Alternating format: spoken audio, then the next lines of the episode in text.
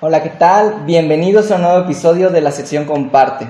El día de hoy me encuentro muy feliz porque estamos retomando los episodios nuevamente y me acompaña Arlet González, una gran amiga. El día de hoy vamos a hablar de un tema que es la paternidad en cuestión a lo que son papás y mamás solteras. Arlet, muchas gracias por estar aquí. Gracias por la invitación. De nada. Oye Arlet, este, vamos a hablar de este tema porque pues compartimos algo que es ambos somos papás solteros. y es lo que nos une. Entonces, me gustaría mucho, antes de empezar en materia de lo que son las preguntas y demás, que me compartas y nos compartas a todos nosotros quién es Arlet González. Defínenos quién eres tú. Yo creo que esa es para todos en general. Ajá. Es la pregunta más como a veces compleja. Ok. Porque como que llega esa incertidumbre de Oye, ¿quién soy, no? Pero bueno, yo me defino como pues una persona responsable, trabajadora, eh, amorosa y con muchas ganas de siempre salir adelante, a pesar de todo y nunca de caerme. Y obviamente tengo mis defectos, ¿verdad? Pero creo que son las cosas que más puedo decir al momento de como preguntan cómo te defines tú. Ok. Me llama la atención que tu definición en ningún momento, y no digo que así sea en muchos casos, pero partes de lo que tú eres en base a tus responsabilidades, tu forma de ser, pero no dices soy mamá, o sea, eso lo das por hecho de que lo eres. Sí, porque a veces una persona cuando se le dice lo que es, la definición de los demás cambia en uno mismo. Me, te, te digo en mi caso, a mí me pasa mucho que hablo con personas y es decir, como que ciertos comportamientos ellos ponen de cómo debe actuar una persona en base a lo que cree que es. Por ejemplo, yo cuando les digo soy psicólogo ya me empiezan a ver diferente. En algún caso es como que no se imaginan que yo sea papá. Es como que tú, tú no puedes ser papá, o sea, como que no comparten ese tipo de pensamientos porque según esa persona no lo debería de hacer. No sé si te ha pasado eso también a ti como mamá en alguna ocasión. Sí, sí, todo el tiempo. Ok. Vamos a entrar en materias, Arlet, si te parece, en lo que son las preguntas, para ir compartiendo con los demás.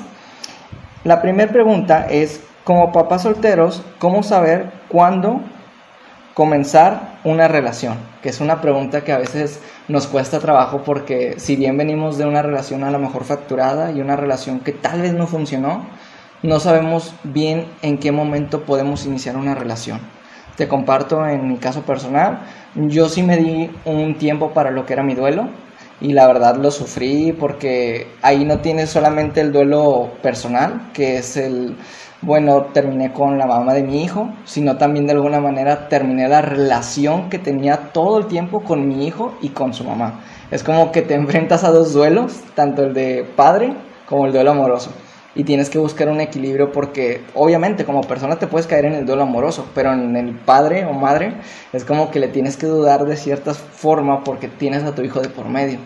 No sé a ti en qué punto te llegó a tocar vivir esto, cómo lo, cómo lo viviste tu duelo. Pues si es un duelo en el que, como dices, obviamente que cuando ya te quedas como madre soltera en mi caso, es porque pues una relación que no hubo frutos ahí, ¿no? Pues es una reconstrucción de todo tu ser. Sabes que ya no estás sola, sabes que en ese momento sí te decaes, pero no, es, no tienes el tiempo para estar, eh, ay, es que me voy a sentar a llorar, a hacer el a quebrarte ahí mismo porque no puedes, no tienes ese espacio para, en tu vida para hacer eso. Yo creo que al momento de iniciar otra relación es cuando tú ya estás completamente entera. ¿En qué sentido? En el que tú te aceptas todo, todo, todo y te dejas de culpar. ¿Por qué? Porque siempre hay esta culpa cuando tienes hijos, cuando eres mamá soltera y más en mi caso siendo muy joven. Okay. Entonces, siempre tienes esos comentarios a tu alrededor que a veces no te ayudan emocionalmente, ¿no? de que es que ya te arruinaste tu vida, ya nadie te va a tomar en serio. Entonces, cuando tú empiezas a parar con estos paradigmas de todas las personas, de toda la sociedad más que nada, es cuando tú ya empiezas a tomar ese amor hacia ti. Y dices, me merezco lo que soy. Entonces, cuando tú ya estás segura de ti y estás feliz con tus hijos, entonces tú vas a tener esa atracción de que dicen, no, pues ella está muy segura, está muy guapa, se ve bien, se ve, hace que sus hijos se vean, se vea hermosa ella. O sea, como que le ayuda ese amor que le da a sus hijos y que se da ella misma, es ese amor que atraes a una persona. Ya. Entonces, en conclusión, es que si tú estás eh, quebrado, obviamente no puedes iniciar nada. No deberías. Exactamente. Ok. Primordialmente no, o sea, no pensar en otra persona. Sí. inclusive me llama la atención porque me da la impresión de que a veces las personas necesitamos pasar por este proceso que tú comentas y reconstruirnos a nosotros mismos entendiendo que ya tuvimos esta pérdida de la relación con nuestra pareja, con el papá o mamá de nuestro hijo y ahora tenemos que entender, ok, esta relación pues ya no va a fluir de la misma manera, ya no van a ser las cosas como lo solían ser y tenemos que darnos una explicación a nosotros mismos de cómo va a ser nuestra nueva realidad y entenderla a nosotros para después comunicársela a nuestros hijos. Porque si bien a los hijos les suceden diferentes etapas de vida y cada uno lo manifiesta de una forma que lo va a ir procesando en su nueva realidad. Te comparto un caso que hay una serie que se llama En Terapia, no sé si has visto, es una, es una serie argentina que me gusta mucho, en la cual el personaje principal que, de Guillermo hace cuenta que tiene a sus hijos y a su esposa, entonces es una escena muy bonita porque están en la mesa y pues hay que tocar ciertos temas con tacto en el sentido de compartirlo con los hijos. Y una de las personajes, que es la hija, le dice al papá, pues ya díganle a, a los demás que se van a divorciar. Y son situaciones tan delicadas que en ese momento no sabes cómo tratar. Sin embargo, el papá dice algo que me llama la atención. Pues sí, nos vamos a divorciar, pero eso no significa que nos vamos a divorciar de ustedes que vamos a estar alejados de ustedes, porque la relación de pareja termina, pero la de papá y mamá es algo que nunca se va a quebrar, que incluso yo lo veo algo como muy sagrado. Pues no es que lo veas, ¿no? Es que así es, porque pues no, es una relación que por más que pasen los años, pues nunca se va a acabar. Claro. Ahora bien, también me pongo a pensar de cuándo iniciar entonces una relación en el sentido de que eres mamá o papá soltero y comparto tu opinión de que cuando tú ya te sientas que te estás aceptando, cuando estás viendo todos tus demonios y ves todo lo que pasó y quieres continuar sabiendo que las cosas pues de alguna manera nunca van a ser iguales, pero creo que esa es la ventaja porque pueden ser mejores y porque también de alguna, de alguna manera tú entiendes que ahora vas a ser más precavido. Ok, no, no funciona esta relación que le aposté todo. En la próxima me voy a cerciorar de qué cosas para que esto funcione más. La siguiente sería entonces, Arlet, ¿qué significa para ti ser mamá soltera? Responsabilidad. Ok. Sí, responsabilidad y amor. Yo creo que es las dos principales que son las dos este, disciplinas que tienes que tener constantemente en tu letrero de tus recordatorios diarios. Debes de saber eso. Entonces, una cosa es que ames a tus hijos y otra cosa es cuando los solapas, ¿no? Ok. Es, a mí me ha costado mucho eso mucho, porque yo pues soy mamá soltera, pero no vivo sola, obviamente, porque trabajo. Entonces mi mamá me dice, es que si lo amas, pero estás fallando en esto. A mí era antes que, a mí no me podían decir que yo fallaba. Entonces yo eh, empecé a consentir a mi hijo. Y entonces es, es complejo que cuando tú ya estás consintiendo a tu hijo y cuando lo quieres enderezar, obviamente pues está chico todavía, entonces todavía lo puedes moldear. Que te va a costar un poco más de trabajo, pero eh, todavía supera. Entonces, ser mamá, eh, como te digo, son muchas responsabilidades, como el saber, pues prácticamente emociones de tu hijo, saber controlar también las tuyas al momento en que estés con él. En el sentido de que cuando, por ejemplo, estás con él, a mí me pasaba mucho de que si lo veía llorar, me ponía a llorar con él. Entonces estaba yo pues como que frágil en ese momento de que, ay, mi hijo está sufriendo. Pero te vas haciendo fuerte para que tu hijo empiece a crecer fuerte, empiece a ver la vida que también es difícil, pero bonita. Cuesta un poco, pero es hermoso el, el fruto que tú quieras dar con la cosecha que des. Entonces, es complejo pero bonito.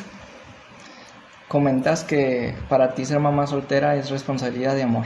Estoy completamente de acuerdo contigo. Me gustaría también complementar que para mí, en lo personal, ser papá soltero es entender una frase que escuché una vez de una película que se llama Billboards, que la verdad me gusta mucho porque el personaje de Sandra Bullock le dicen, es que yo no quiero ser mamá, ya estaba embarazada.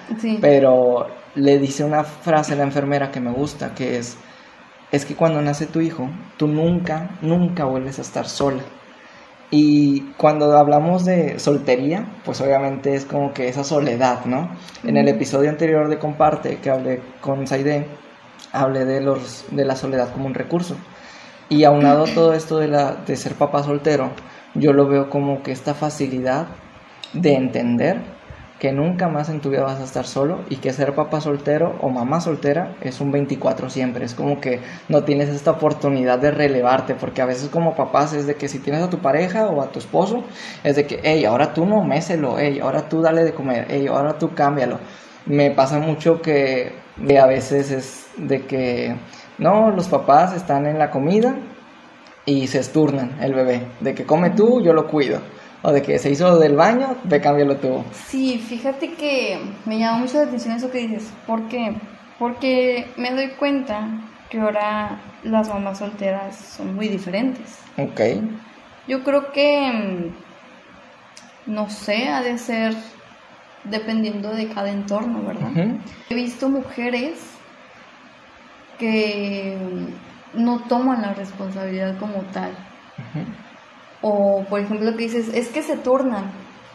A veces he visto parejas en las que la mujer, pues no sé, yo creo que por las redes sociales, por tanta tecnología, ya se dedican más a estar con tecnología y dejan a sus hijos en una cierta parte, ¿no? Entonces, a veces no, pues nunca uno entiende las etapas de ciertas mamás pero pues sabemos que cuando estás así de mamá soltera, a veces tienes tiempo. a veces tienes tiempo. Pero cuando tienes ese tiempo no lo tienes para desaprovecharlo en redes sociales, que el teléfono, que arréglate. Estás más que nada en qué vas a preparar para él, cómo lo vas a cuidar, mañana qué van a hacer, al rato cómo lo vas a dormir. O sea, es todo. Claro. Todo el tiempo es, es él. recordé ahorita un pensamiento porque me acuerdo mucho que cuando mi hijo no estaba en ciertos momentos de mi soltería como papá, yo decía, con ganas, ahora tengo todo el tiempo del mundo y puedo hacer esto, esto, esto, esto. Siento que eh, uno de los grandes beneficios de ser papá soltero o mamá soltera es que eres, o más bien sabes apreciar más los tiempos o los ratos que tienes libre y lo sabes canalizar a ciertas actividades que dices, oh, pues hace mucho que no canto, déjame pongo a cantar, hace mucho que no me pongo a, a bailar, a hacer una actividad que me guste, déjame lo hago porque ahora tengo tiempo. y, y, siento que a veces las mamás solteras, como tú dices, algunas no lo saben hacer, pero tampoco algunas no lo saben reconocer, el hecho de, pues no pasa nada, o sea, si tú no quieres ser mamá no pasa nada. Hay muchas abuelas que quieren tener otro hijo o mamás ya grandes y no pueden y se dan la tarea de cuidar al nieto.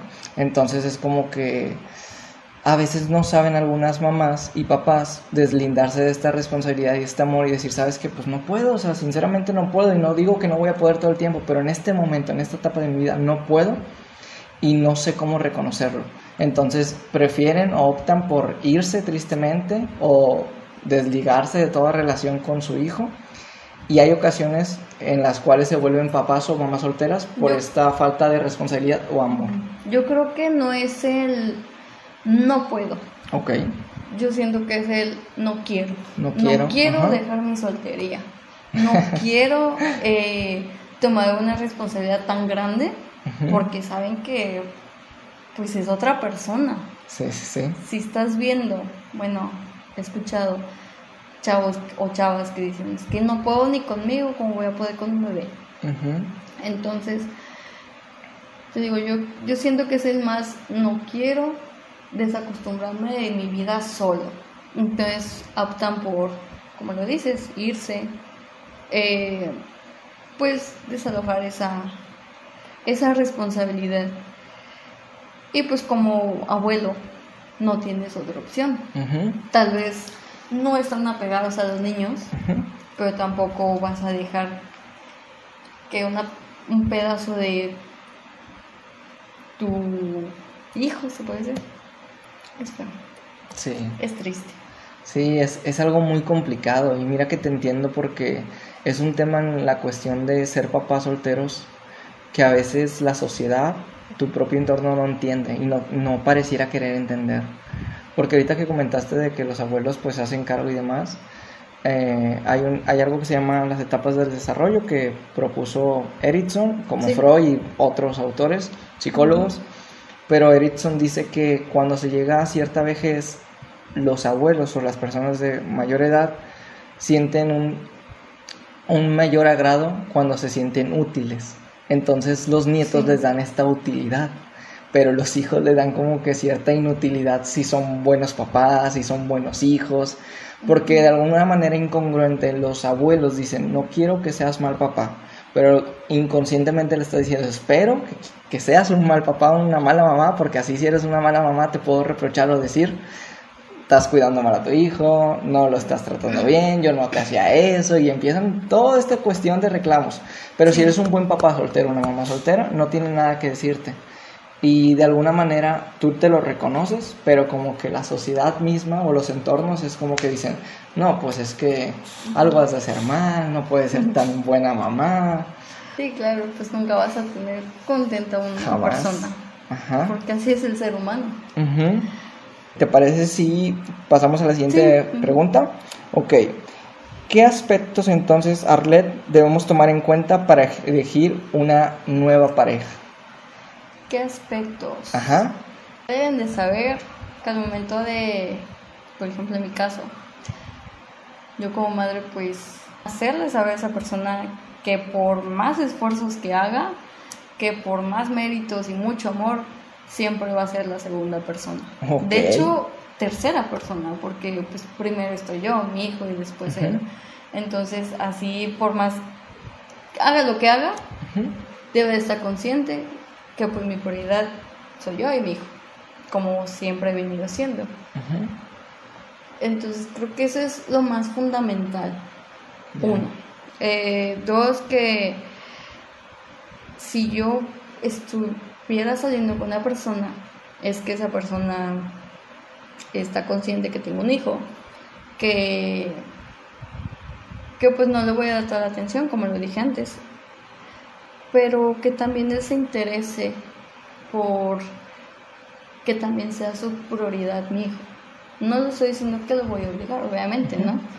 Pero pues yo creo que sí va a estar conmigo es que va a estar consciente que también va a estar eh, al pendiente de, mi hijo, ¿no? Ya. Creo que eso es lo más fundamental en todo de esa pregunta. Bien, yo, yo también este, quisiera añadir que en ocasiones lo que hay que considerar cuando se tiene una nueva pareja es hacerle entender que sí o sí siempre vas a tener un compromiso mayor a él. Exactamente. Curiosamente, porque a veces no, no se da este permiso de que, oye, pues dedícame tiempo. O sea, sí, pero siempre, y yo lo pongo en este tipo de, de referencia, si está mi hijo y está el trabajo, gana mi hijo. Si está el dinero y está mi hijo, gana mi hijo. O sea, como que todas, toda la balanza siempre va a ganar mi hijo. Así es. Y, y creo que es lo bonito también, porque te das cuenta de ese compromiso y ese amor que tú tienes como papá o mamá soltera, al grado de decir, ¿sabes qué? Te quiero mucho, la verdad es que me fascina la persona que eres, pero no le ganas, no le ganas al amor que le tengo y no le vas a ganar. Inclusive yo te voy a invitar a que formes parte de esto, pero que sepas que si el día de mañana mi hijo me necesita y tú me necesitas, lo siento, te quiero, te quiero bastante, pero mm, hay un pequeño Ahí más es cuando hablamos de prioridad. Claro. Y, y, creo que aquí es donde también está interesante el hecho de decir, ¿qué pasa entonces, Arlet, cuando dos papás solteros que van a iniciar una relación se cruzan y entienden estas prioridades que se tienen? Yo digo que no es tan complejo. Okay. Yo siento que no está complejo. ¿Por qué? Porque los dos están conscientes de tanto ella como él. Okay. Pero que también se tienen que aceptar los papás. Que el día de mañana, si tu hijo no está haciendo mal, perdón, si tu hijo no está haciendo bien, esa persona, con todo el amor, lo puede corregir. Porque de qué sirve que tú eh, quieras estar con una persona, ah, no, pero no regañes a mi hijo. Porque sí llega a pasar. Claro. ¿En qué aspecto? Porque a mí me, me, bueno, yo siempre tenía ese pensar. Por eso mi mamá me dijo, pues eh, encárgate tú de educarlo bien, para que el día de mañana no te lo corrijan en la calle. Porque eso te va a doler más. Bastante. Entonces, eh, como te decía, o sea, si tú estás así con esa pareja, te digo, entonces debes de estar consciente que ambas partes tienen el derecho, con amor, de corregir a, esos, a, a sus hijos que ya van a ser sus hijos, ¿no? Y, y, creo también, Arlet, que es con el hecho de decir, yo te doy ese permiso, de que tú, ¿sabes qué? Como mi pareja, corrige a mi hijo, que pues no es tu hijo, ¿cierto? Pero también es parte de tu vida y yo creo que es importante que tú tomes la batuta en ciertas ocasiones para que él recuerde que la autoridad es la autoridad. Y sí, la verdad como papá nos duele bastante que un policía, que un extraño, es de que niño, deja de hacer eso, o sea, ay, o sea, es mi hijo, ya sé que no lo debe hacer, pero sí estoy completamente de acuerdo contigo. Y ahorita que te preguntaba esto de qué pasa cuando dos papás solteros se, se topan, recordé dos películas, una de ellas es Guerra de Papás no sé si lo has visto, pero me encanta cómo existe esta sinergia de papás en las cuales uno es bien cool, uno es como que hace todo lo que se supone que es lo, lo chido y el otro es como que el papá responsable. Sin embargo, hay una dualidad en la cual el papá responsable y aburrido es el papá que se ganó el corazón de la mamá y por ende se ganó el corazón de los hijos. En cambio, el otro papá es el cool, el divertido, el buen físico y se gana a los hijos y luego la mamá como que eh, puede que me llame la atención, pero no se termina de ganar el corazón de la mamá. Y aquí lo interesante de todo esto es, hay que encontrar una madurez de adultos, de decir, ¿sabes qué? Con todo el respeto, es tu hijo, súper bien, pero el que vive con él soy yo, el que está todo el día soy yo, el que a lo mejor sabe cómo van sus calificaciones soy yo. Yo respeto tu autoridad como papá, pero respeta mi autoridad como parte de su vida. Así es. Y la otra película que también te comentaba es una que se llama Los tuyos, los míos y los nuestros. claro. Me encanta esa película porque es una sátira social en la cual los personajes combinan sus, sus hijos. Y es como te, te digo, o sea, eh, no a la señora pues no como que no le gustaba esa idea de que corrigieran a sus hijos. Bastante, sí. Entonces, es lo que dices, o sea, es la responsabilidad con lo ser liberal. Entonces sí hay que, más que nada, disciplina y reglas que siempre deben de estar a pie en, cualquier relación. Claro, sí, y, y como papás solteros, yo creo que me quedo con esto de concientizar, siempre darle tu lugar a tu hijo, dártelo a ti como persona. Así es. Y darle lugar a la persona que va a venir a, a equiparar tu vida también, porque yo creo mucho en este eslogan publicitario de Liverpool, de ese, eres parte de mi vida. Y... Sí, es como, eh, eres parte de mi vida como tal, te respeto a ti, pero también me respeto a mí. Entonces, si no hay este respeto mutuo tercero, o sea, eh, yo, mi hijo y tú, yo creo que pues no, no va a servir en una relación si no hay respeto. Pero tienes que saber que va a haber amor para ti y va a haber mucho respeto y mucho cariño, pero pues ante todo, prioridad, prioridad, pues son estas personas que antes te mencionaba, ¿no?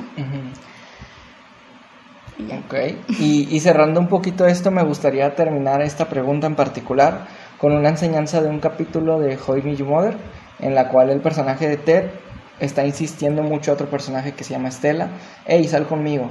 Y siempre le dice que no.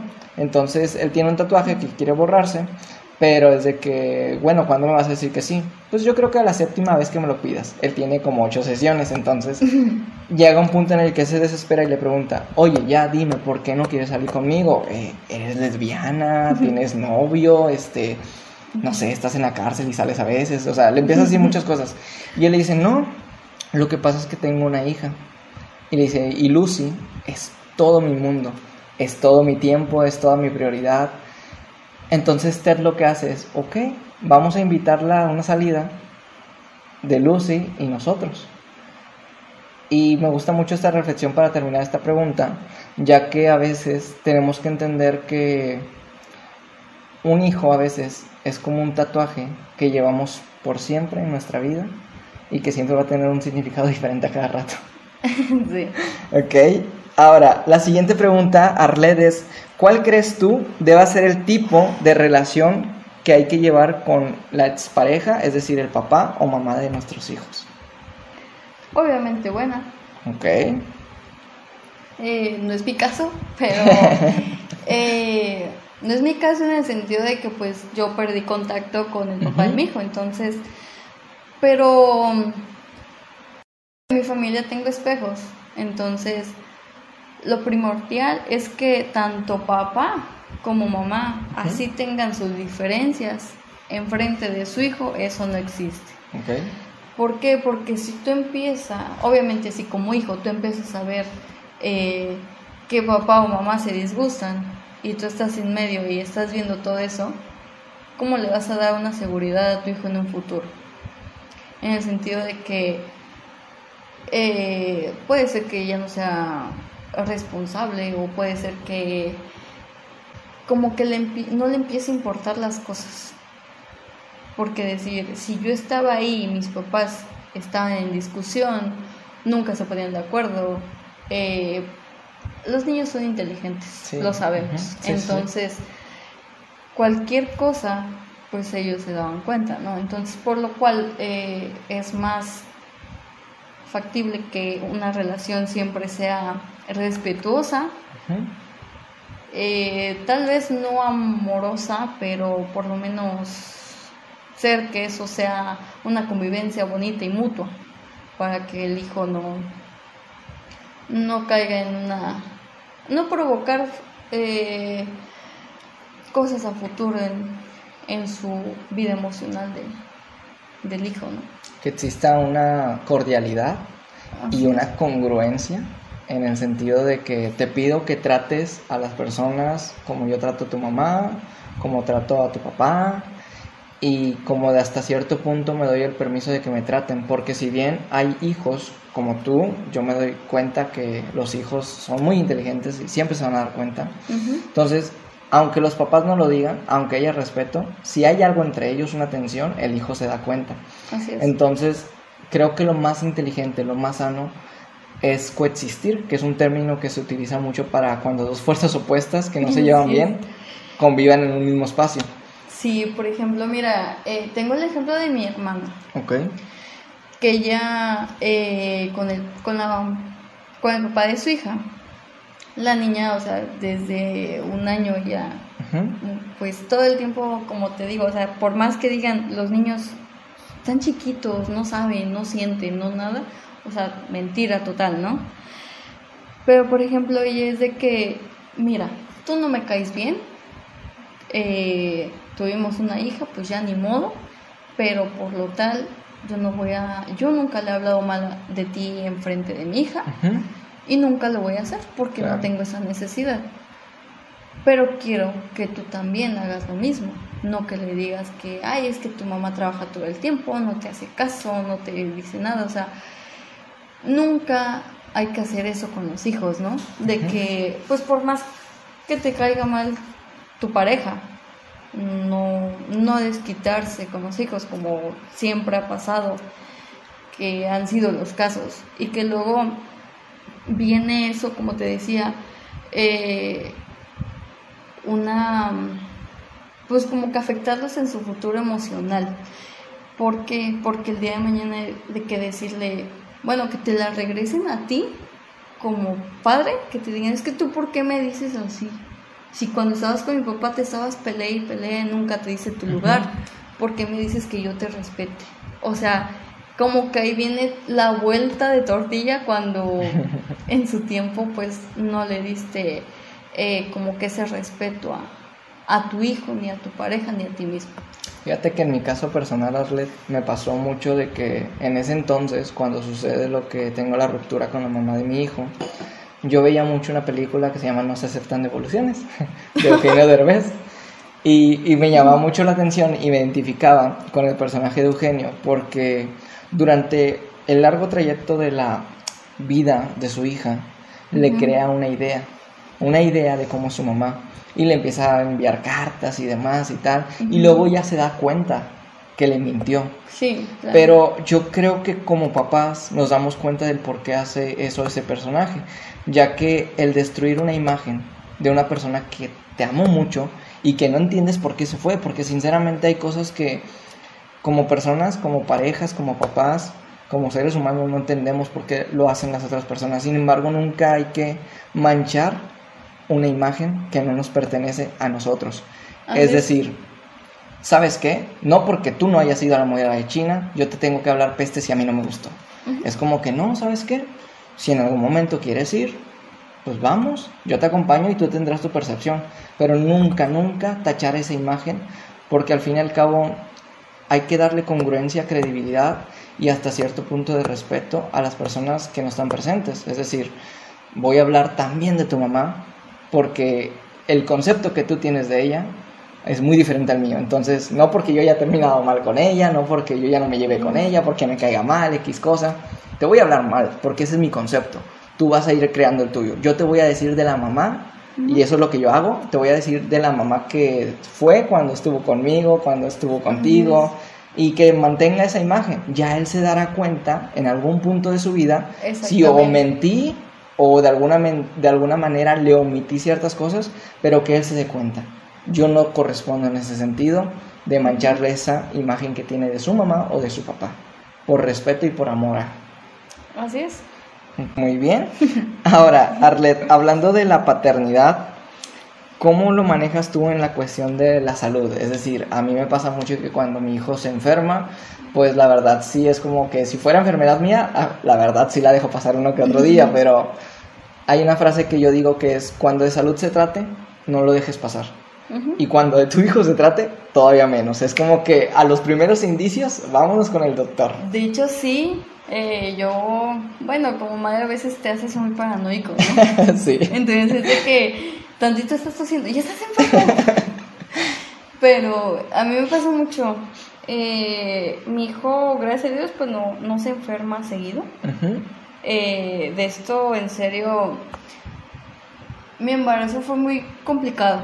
No de que tuve riesgos así, pero por lo mismo que pues no fue pues algo sano en el momento en el que viví. Entonces, eh, mi alimentación era pésima. Yo pensé que mi hijo no iba a nacer bien, sinceramente.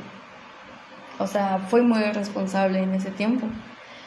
Pero hasta eso te digo, o sea, agradezco que no se enfermara y cuando él se, se creo que de todos los tres años que tiene mi hijo, se ha enfermado como tres veces. Ha sido, pues gracias a Dios, nada más gripa. Pero es de que, bueno, a mí no me gusta eh, lo medicinal. Entonces ahí me ves como abuelita, tómate este té, tómate esto. Entonces, y, pero sí, o sea, apenas estornuda y es de que, o mejor voy al doctor. ¿Y si te inyecto? Porque pues ya, ya te empieza la paranoia de que puede ser algo más grave, ¿no? Sí, déjame te comparte un chiste porque lo, lo, acabo de recordar y me gusta mucho y con respecto a esto de la salud, pero le preguntan a un personaje, oye, ¿qué quieres? ¿Que sea niño? ¿Que sea niña?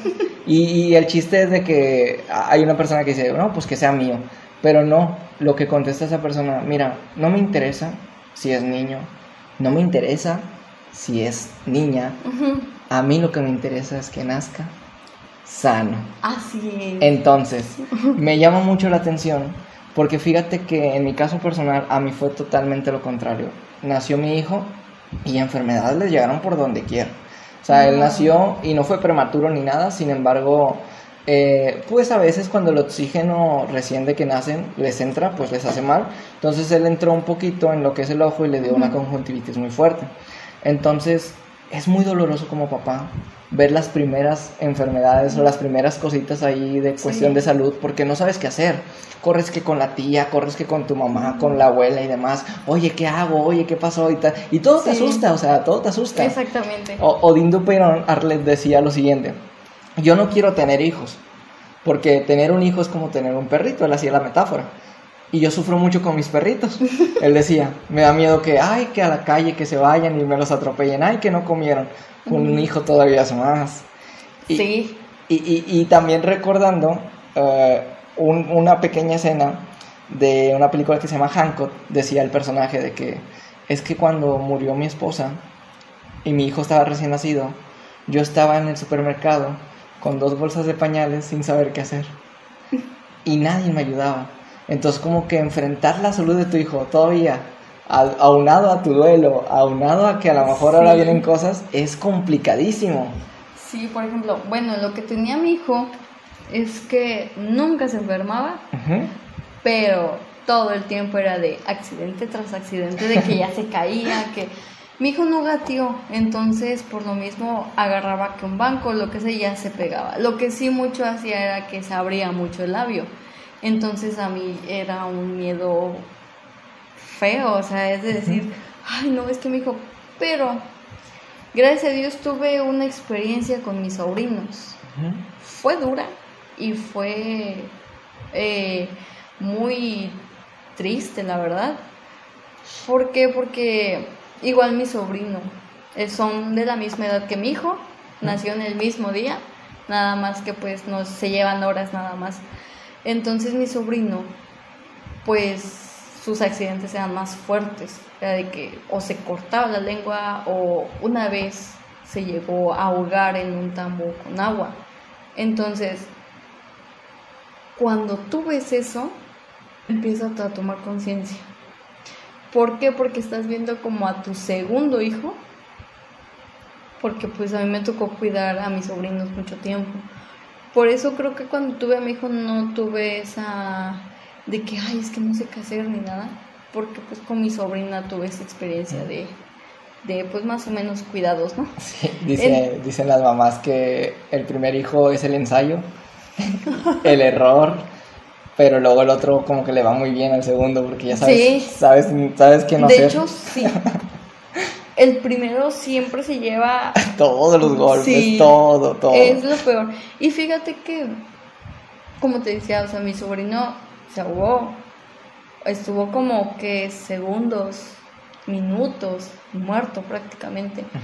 Y lo que hace es tú como desesperación es de que mi hijo, mi hijo, porque yo lo vi con mi hermana, la más, eh, era pues más sensata, más tranquila Y cuando llega, pues te entra la desesperación. Mi mamá pues le empieza a dar eh, oxigenación, todo. Y mi hermana rápido lo empieza a sacudir y dice, es que tú no me sirves, vete para allá, le decía a mi mamá. Ahorita no estás bien, tú no estás sirviendo. Entonces a mí lo único que se me ocurre es prender la camioneta, ir por las llaves corriendo. Gracias a Dios mi hijo estaba durmiendo, entonces entra mi papá y hace lo mismo. Entonces sacude al niño y mi mamá, no me sirven, váyanse para allá. Y, y te digo, entonces, cuando a ti te pasa eso, bueno, cuando tú ves esa experiencia, tú empiezas a agradecer y a ser más consciente con todo lo que haces con tu hijo, con cada aspecto. Sí, de hecho, uno de los primeros miedos en psicología se dice que los, los niños en particular tienen ciertos reflejos. Entonces, es muy dado que los niños tienen un reflejo que es de succión. Entonces, para ellos identificar y conocer el mundo es como ciertos animales, o sea, todo, todo para conocer tienen que meterse la boca. Entonces, hay una frase que dice que cuando tu hijo esté en silencio, preocúpate. Así es. O sea, entonces, cuando tenga algo en la boca, preocúpate todavía más porque nunca sabes que se va a meter en la boca, o sea, nunca, esa nunca. Ley te lo sabes, todo papá lo sabe, que cuando lo escucha es esa risita de... Eh, está bien, ahí está, está, tan, está tranquilo. Sí, cuando escucho. Y, y, es lo que siempre pasaba en la casa: es de que, oye, vete a jugar porque ya no se escucha nada del ruido. Y sí, o sea, llega porque estaban haciendo una travesura. Pero sí. Y casi siempre los agarras con las manos en la masa. casi siempre. Y es. Es bonito. Sí, la verdad sí. Es un coraje bonito. sí, en serio, cuando ves el desastre, pero ves esa inocencia como te digo, pues te hace un, un coraje bonito. Claro, porque yo me acuerdo que a mi hijo me pasaba mucho que todas esas cosas que hacía de travesuras sí me daban ese corajito, pero me daba mucha alegría porque es esa inocencia y luego para acabarla uno es más inocente porque se pone a grabar lo que estás haciendo y ya, o sea, como que te empieza a compartir esa, esa partecita de su travesura. Sí. En, en cuestiones de salud, eh, Arlet, Fíjate que a mí, en mi, caso personal, me sucedió mucho que uno de los mayores conflictos con los que me enfrentaba como paso soltero es no encontrar un buen doctor. Porque ahí sí le piensas bastante. Así es. Desgraciadamente, o sea, yo nunca fui, o sea, sí fui como dos veces al seguro. Seguro popular que era antes. Pero, pero no, o sea, eh, Gracias a Dios, mi hermana pues estudiaba en el bachillerato pues enfermería. Entonces su doctor era muy bueno, la verdad, ahí en, mi estado. Entonces era de que sabíamos, siempre teníamos un guardado. ¿Por qué? Porque a mi mamá nunca le gustaba ir a, pues al seguro y que todo eso. ¿Por qué? Porque nunca te iban a atender bien. Entonces siempre era por ahí un particular porque ya sabías que con esa persona era garantizado. Porque era de que, ah, no, no le pasa nada, nada más es dolor de estómago, que no es esto y que... Y no, o sea, pero como te digo, o sea, bueno, yo en lo personal era de que más lo natural, me decían, no, es que tú eres bien irresponsable, que no sé qué. ¿Por qué? Porque eh, si tú cuidas de más a tu hijo, lo vas a hacer torpe en todos los sentidos. Y si tú no, y si tú lo estás, eh, si no lo, eh, ¿cómo te digo? No es de que no lo procures tanto, pero que tampoco lo estés de que, ay, si apenas está tosiendo ya le das un jarabe o ya lo llevas al doctor y todo eso, porque haces que su sistema inmunológico pues se haga más lento, no procese pues las enfermedades que debe de llevar. Claro porque pues yo siempre me pongo a pensar en lo antes, ¿no? De que, ay, ¿cómo los niños de antes no se enfermaban? O si se enfermaban, se curaban solos. Entonces, como que me voy más a, a ese aspecto. Sí, a, a, mí me pasó mucho, Arlet, que cuando me toca ser papá soltero y cuidar de la salud de mi hijo, la verdad es que yo me hacía corajes a cada rato porque no terminaba de encontrar el doctor ideal. Porque ponle que, pues sinceramente yo no me enfermo tanto, tenía una muy buena racha. Y cuando se trata de tu hijo, no puedes darte el lujo de que cualquiera lo vea. De que cualquiera analice su situación, porque algo que a mí en lo personal me molesta mucho hasta la fecha es ir con un doctor, decirle, doctor, mi hijo tiene tos, creo que tiene infección de garganta, que lo revise, es infección de garganta, o sea, sí, ya sé que es infección de garganta, pero ¿cómo se le quita? ¿Qué hice? ¿Qué no hice? ¿Dónde lo puse? ¿Dónde no lo puse? ¿Qué le di de comer? Cuando me empieza a preguntar un doctor acerca de todo esto y me cuestiona a mí mismo mi estilo de cómo lo crío, hasta yo digo, qué buen doctor, oye, o sea, y fíjate que te comparto una experiencia personal. Recientemente mi hijo se enfermó hace unos meses de algo que era una alergia. Entonces yo en mi desesperación de no encontrar un doctor que a mi criterio era competente, empecé a compartir y me gustó mucho la solidaridad de todas las mamás solteras y personas que dijeron, oye, te recomiendo a este doctor, oye, este pediatra. O sea, creo que eso es algo que como papá soltero nos une. El hecho de que a nuestros hijos siempre tratamos de darle lo mejor. A nosotros no tanto, pero a nuestros hijos siempre es como un buen pediatra. ¿Y qué es un buen pediatra a mi criterio? Aquel que te resuelva las dudas en su momento y que te diga, ¿sabe qué? Esto es lo que hizo, esto no es lo que hizo, esto es lo que sigue haciendo. Y que te lleve un buen registro de niños sanos, o sea, porque realmente cualquier detallito como papá te fijas, a ver qué trae, qué no trae, qué le hizo, qué no le hizo, o sea, te fijas mucho en eso, sinceramente. Y, y, me siento muy orgulloso ahorita de decir que ya encontré una doctora con la cual me siento seguro porque este, me da respuestas y me atiende bien, o sea, no son como otros doctores que a los cinco minutos te corren o sientes que te hacen el favor y ya, adiós. Sí, bueno, es todo, es tanto. ok, vamos ahora a pasar a un pequeño debate entre lo que es el trabajo y el tiempo de calidad, que era algo que te comentaba previo a lo que es este episodio, ya que a veces como papá soltero nos involucramos mucho en lo que tenemos que decidir. ¿Qué es preferible para un hijo?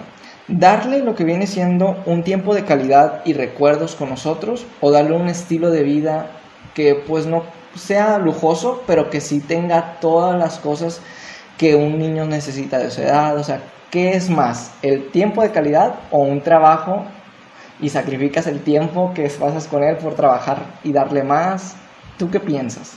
Obviamente siempre eh, darle prioridad a la calidad de, de atención que le vas a dar al hijo, ¿no? De acuerdo. Pero también tienes que hacer hijos conscientes, conscientes de que quieres esto, esto requiere de un trabajo, donde a mí me paguen un sueldo. Entonces, ¿por qué te digo esto? Porque mi sobrina sí somos. Mi sobrina tiene siete años ya. Y desde chiquita se le enseñó. Eh, eh, si se te antoja algo, dinos. Pero también te vamos a decir cuando podemos comprarlo y cuando no. Así haces niños conscientes y niños que no van a estar de pediches y que no te van a estar pidiendo cosas, eh, pues como niños se te antoja todo, pero a veces no entendemos que los niños son niños, el niño siempre te va a pedir, siempre. Entonces, eh, pero como te digo, siempre tenerles esa conciencia de que esta vez se puede, pero no siempre se va a poder. ¿Te puedo comprar esto? O mira, esto no se puede, pero eh, por esta vez, nada más por esta única vez, quiero que te conformes con esto. Nunca te vas a conformar, pero solo por esta ocasión va a ser así. Entonces, esta niña, mi sobrina, eh, es de que primero pregunta, ¿se puede comprar esto? Se me antojó esto. Entonces, sí es complejo porque no quieres que tu hijo, quieres que tu hijo lo tenga todo, como siempre, como cualquier papá, pero tampoco quieres que se mala costumbre. Entonces, siento que varía mucho. Sí le puedes dar una calidad de vida, pero pues también enseñarle que vas a ir a trabajar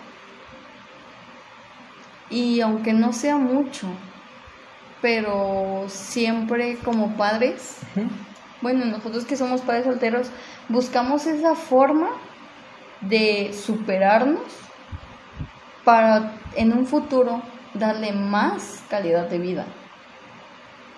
bueno, en mi caso, pues está chico, el chico mi hijo, entonces eh, es en la etapa en la que sí te ocupa más, pero siento que la etapa es de los 6 años para toda la, toda la primaria, que son hasta los 11 años, 12. Entonces, en esa etapa es donde tú debes estar al 100 con tu hijo. Entonces, yo lo que digo, sí te, puedo, sí te doy calidad de, de tiempo, pero también tengo que trabajar, ¿verdad? Entonces, tú no sabes ni cómo lo haces. La verdad, sinceramente, uno como padre no sabe ni cómo lo hace, pero siempre estamos ahí en dos ocasiones, tanto como en el trabajo como en la calidad de tu hijo. Claro. Inclusive a mí me pasa mucho, creo que a muchos papás les llegó a pasar, que te cae el 20 que no te caía cuando eras hijo, antes de ser papá, y que entiendes a tus papás en el momento en el que por qué se van y tenías todas estas dudas. Pero si te das cuenta, antes los papás no te decían nada. Ah, bueno, hay, hay algunos que sí y algunos que no. O sea, bueno, en mi caso, o sea, no es de que nada más decía sí, este, pero nunca hubo esa comunicación de que, ay, voy a trabajar, voy a hacer esto, ten paciencia. O sea, no. Tú con el tiempo te vas haciendo así o, o a golpes, la verdad. Claro. Entonces, eh, es cuando tú quieres corregir ese, como que no ser igual, pero pues tampoco dedicarte todo el tiempo al trabajo, porque si no vas a descuidar a tus hijos y entonces ya no hay vuelta atrás. A, mí lo que me ha funcionado, Arlet, es de que siempre, siempre concientizo hacia mí mismo el hecho de decir, ¿sabes qué? Tengo mi trabajo, pero aunque sean cinco minutos, que sean cinco minutos de calidad para estar con mi hijo y jugar.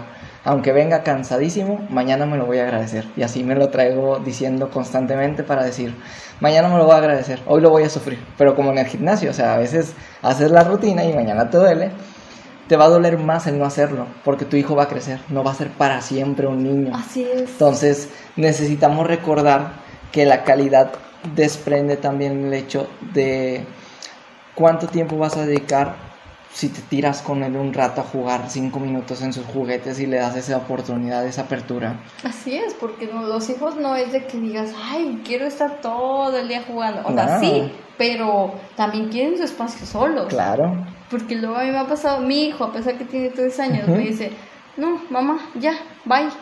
Entonces ya es cuando me da el, ya vete, ¿no? Porque pues, ya me cansé. Ok. Sí. Me gustaría que cerráramos mm, con un mensaje. ¿Qué mensaje tú le darías a las mamás, en este caso solteras, que en ocasiones se ven que a ellas mismas como que no pueden, que les falta apoyo, que sienten que no van a salir adelante? ¿Qué les dirías tú que sientes que a ti te ha funcionado? Una pregunta, perdón, de apoyo emocional. Siempre como madre, como padre ocupas ese apoyo emocional. Siempre. Siempre. No, no afectuoso, aquí ojo, ojo, no, no de pareja. No, ojo, no, no. Ojo. Sino para ti. No un apapacho. Sí, de que, oye, sí, estás haciendo las cosas bien. Pero fíjate que ese apoyo emocional te lo tienes que dar tú. Porque como te lo dije en un principio, no tenemos tiempo para estar sufriendo, para estar llorando, para estarte tirando de que, ay, ya fracasé, ¿no? Pero sí se vale decirte, quiero cinco minutos. Esos cinco minutos déjame tomarlos solos aquí. Sí, porque de hecho no te puedes dar el lujo de rendirte, de tirar la toalla porque alguien te necesita. Así es. Tal vez seríamos egoístas y dijera, si no está mi hijo, sí me tiro. O sea, sí, sí me rindo, la verdad. Pero haciendo un pequeño spoiler de un escrito que tengo en un libro, eh, hay un escrito que se llama tiempo fuera. El tiempo fuera en psicología conductual se le conoce como el hecho de apartar a tu hijo de un estímulo, dependiendo de la edad, si, si tiene 5 a 7 años, pues 7 minutos y así. Pero aquí el detalle en este escrito yo lo reflejo como que, mira, yo te amo, te amo mucho hijo, pero ocupo un minuto, dame un espacio, tantito, tantito. Y sociedad, mundo, hay ocasiones en las que me quiero olvidar de todo y acordarme de mí nada más. Y ya. un papá soltero siempre, siempre va a ser papá. Pero nunca, nunca más va a volver a estar solo. Entonces en ocasiones tienes que desprenderte del hecho de ser papá y sí disfrutar tu sol- soledad, sinceramente. Así es. Porque sabemos que son nuestros hijos, pero en algún momento también se tienen que marchar y tienes Claro. que estar listo para esa marcha. Sí, pero como decía eh, Woody al oloroso Pete, es cierto, no puedo evitar que Andy crezca, pero quiero estar ahí cuando lo haga. Cuando lo haga. Cuando así lo es. Y va a ser un fruto muy bonito. Muy, muy bonita, así es. Bueno, hemos llegado al final de este episodio, Arlet, te agradezco bastante tu tiempo. Antes de despedirnos, me gustaría mucho darte un pequeño detalle como agradecimiento de esta sección Comparte. ¿Ok? No, no te creo. Ahí te va. Ajá, sí. Es un detallito que espero te guste mucho. Pon tu manita. ¿Te va a morder? No, no te va a morder. Y es una pequeña pulsera Gracias. para que todas aquellas personas sepan que tú ya eres parte de Comparte. Y es una manera de agradecerte por este tema que nos has compartido desde tu perspectiva. Porque obviamente tu manera de ser mamá no es la misma manera de ser de otra mamá. Mi manera de ser papá no es la misma. Sí, pero pues si compartimos eso, de alguna manera le decimos al mundo, hey, a mí me funciona esto, quizás Nos a ti complementamos un Ujú. poco. quizás a ti también te pueda funcionar. ¿Algo más con lo que quieras terminar? Pues de hecho, este tema nunca, nunca tiene fin. Jamás. Y mira, y mira que nos quedamos cortos. Yo- Demasiado y pues siempre, siempre va a quedar ese, ese poder acabar porque pues nunca se puede. Claro, yo creo que en algún otro momento hablaremos del tema y lo ahondaremos todavía más, más, más, más, porque creo que hay muchos papás que tienen ciertas cositas ahí que les gustaría saber. Bueno, muy bien, eso ha sido todo por parte de este episodio de Comparte. Les agradecemos mucho su tiempo. Yo soy Jordan Delgado y recuerden, sean felices. Muchas gracias por estar aquí y gracias por compartir. Nos vemos.